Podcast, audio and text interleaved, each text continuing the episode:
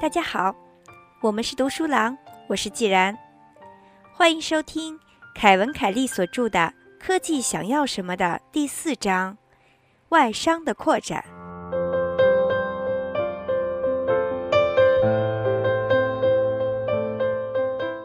持久差异的广泛传播是商的反向运动，这一现象被称之为外商，也就是向外逆转。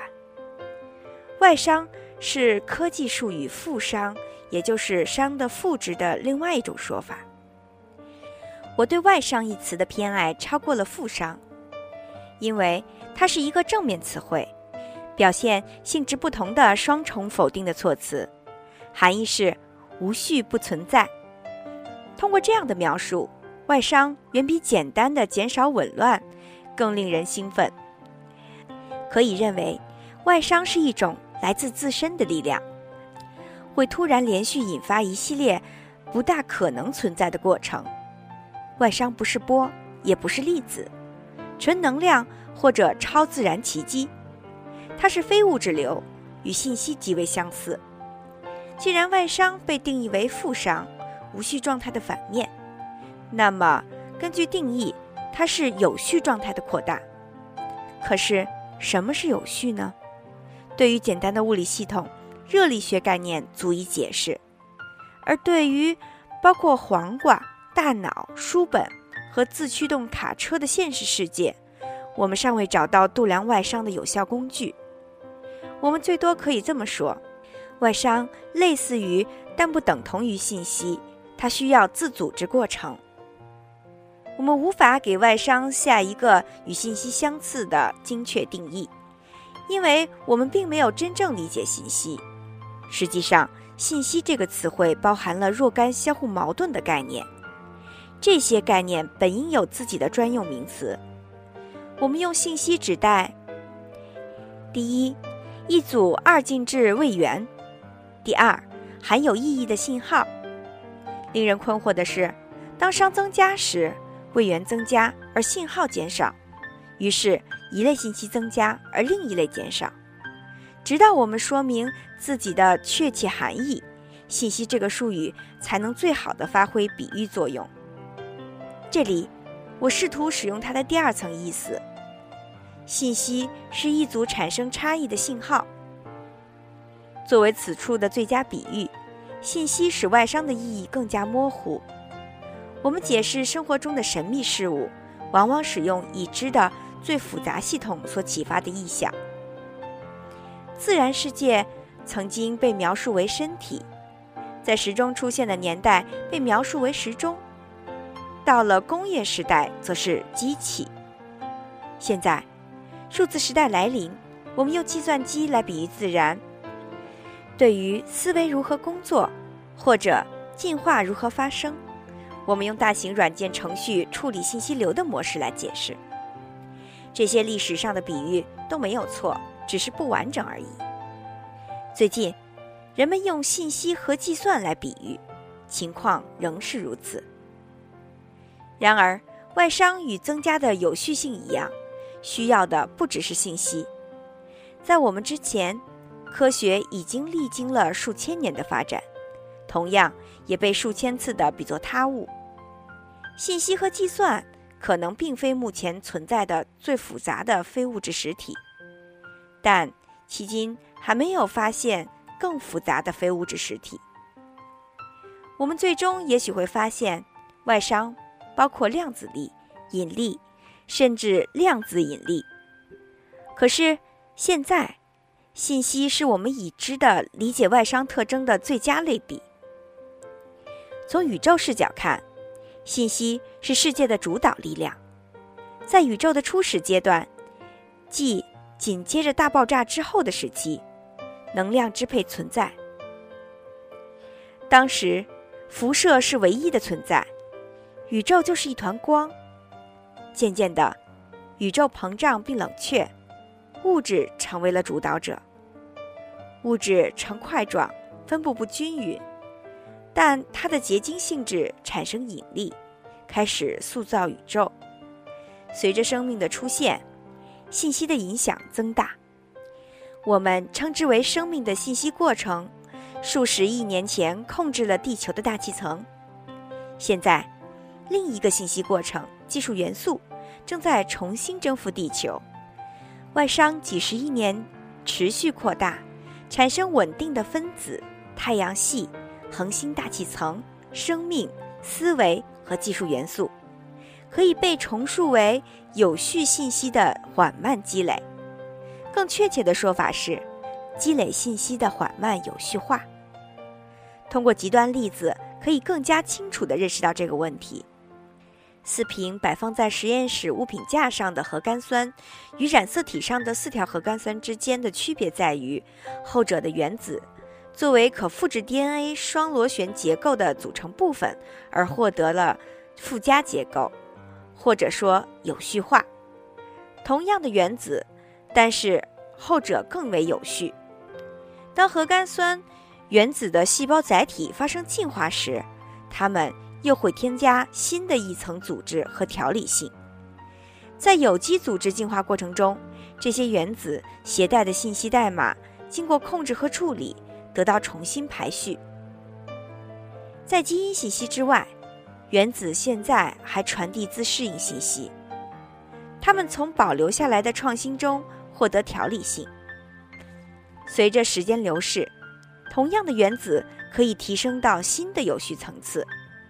也许，它们的单细胞居所和另一个细胞融合，组成多细胞。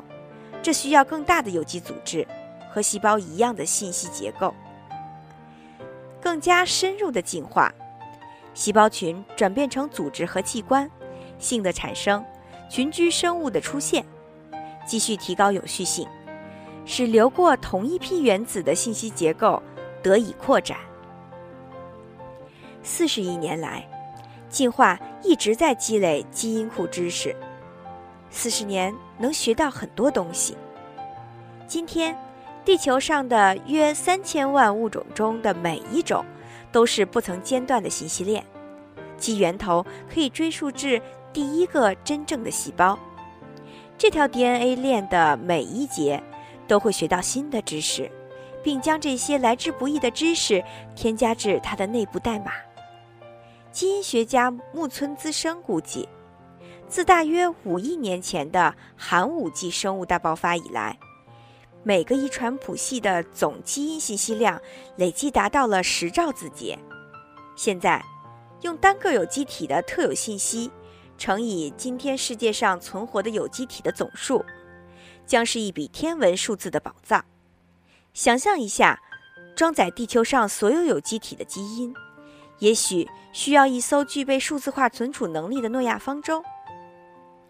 有人估计，地球是十的三十次方个单细胞微生物的庇护港湾。典型的微生物，例如酵母菌，每一代发生一次一比特变异，这就意味着所有活着的有机体将获得一比特的特有信息。单独计算，约占生物总数百分之五十的微生物。今天的生物圈包含基因信息量为十的三十次方比特，也就是十的二十九次方个字节，或者说十万绕字节。这的确是个大数字。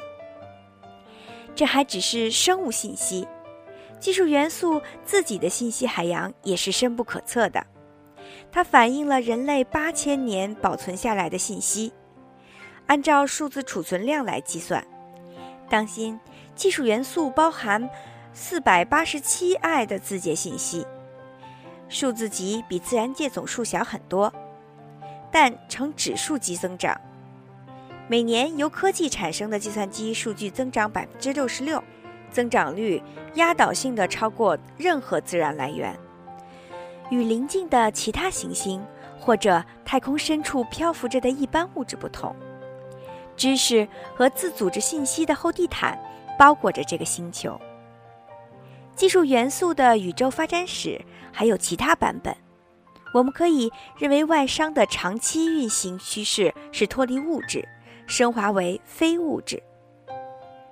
在早期宇宙，物理法则占主导地位，发生作用的只有化学法则、动量、扭矩、静电以及其他不可逆物理力，没有其他任何游戏规则。物质世界的强大约束产生的只是极其简单的机械性的物质形态：岩石、冰和气体云。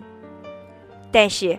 太空的扩展以及潜在能量的相应增加，给世界引入新的非物质动力、信息、外伤和自组织。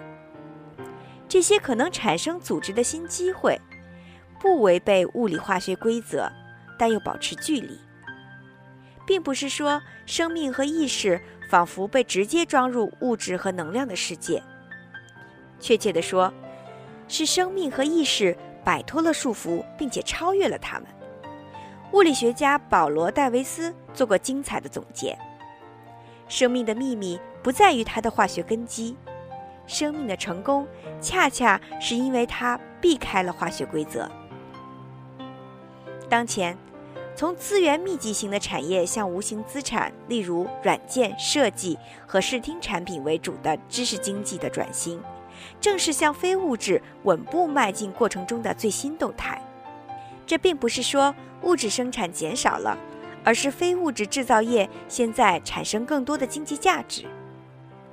达拉斯联邦储备银行主席理查德·费希尔说：“几乎全世界的数据都表明，当消费者收入增长时，他们倾向于较少的食物开支，把更多的钱用于服务消费。”一旦人们的基本需求得到了满足，往往希望获得医疗服务、交通和通信、信息、休闲生活、饮食娱乐、金融和法律指导，诸如此类。价值的分离，更多的价值，更少的物质，是技术元素发展历程中的稳定趋势。六年间，美国出口一美元货品的平均重量下降了百分之五十。今天。美国出口有百分之四十是服务，也就是无形的，而不是制造物。我们正逐渐地用无形的设计、灵活性、创新和智能化取代刚性的沉重的原子。从非常现实的意义上来说，我们以服务和理念为基础的经济迈进，是延续某种从宇宙大爆炸就开始的趋势。非物质化。不是外商扩张的唯一途径。技术元素将信息压缩为高度精简结构体的能力，也是非物质的成功之举。举例说明，科学一直能够将任何类型物体运动的大量现象抽象为十分简单的规则。同样，爱因斯坦将海量的经验观察结果简化为一个非常浓缩的公式。就是 E 等于 mc 二。每个科学理论和公式，无论是关于气候的、空气动力学的、行为的、细胞分裂的，还是造山运动的，同样也包括数学，都是信息压缩的结果。因此，我们的图书馆塞满同行评议、交叉索引、注解文章及同行筛选的杂志文章。是一座非物质密集的巨大矿山。但是，正如关于碳纤维技术的学术著作是无形资源的浓缩物一样，碳纤维本身也是。它们所包含的远远不只是碳。哲学家马丁·海德格尔认为，科技是内部现实的现身，是它的表现形式。这种内部现实是任何制造品的非物质的本性。尽管我们认为技术元素的作用就是将器具和发明倾倒在人类的生活轨迹上，但它也是宇宙释放出来的最不可测、非物质性最强的过程。事实上，它是世界上最强大的力量，尽管我们一般认为人类大脑才是。其实，我们应该回想是什么在向我们灌输这种观念。技术元素已经超越了大脑母体，借助有意识的反省，人类的思维的威力只是稍微增强，对思想的思考只会让我们的智力稍微提高。然而，技术元素可以通过使其持续变动的特性，反复叠加自身，无限增强自己的威力。新技术不断降低发明新技术的难度，而人脑则没有这样的功能。借助无止境的科技膨胀的过程，技术元素的非物质组织现在成为我们所处的宇宙区域中最具优势的力量。从根本上来说，科技的主导地位，并非因为它诞生于人类的意识。给予它这种地位的是一个同样可作为其本源的自组织，并且这个自组织还孕育出了星系、行星、生命和思维。它是始于大爆炸的巨大非对称轨迹的一部分，随时间的推移而扩展为最抽象的非物质形态。这条轨迹摆脱了古老的物质和能量规则的束缚。过程缓慢，但不可逆。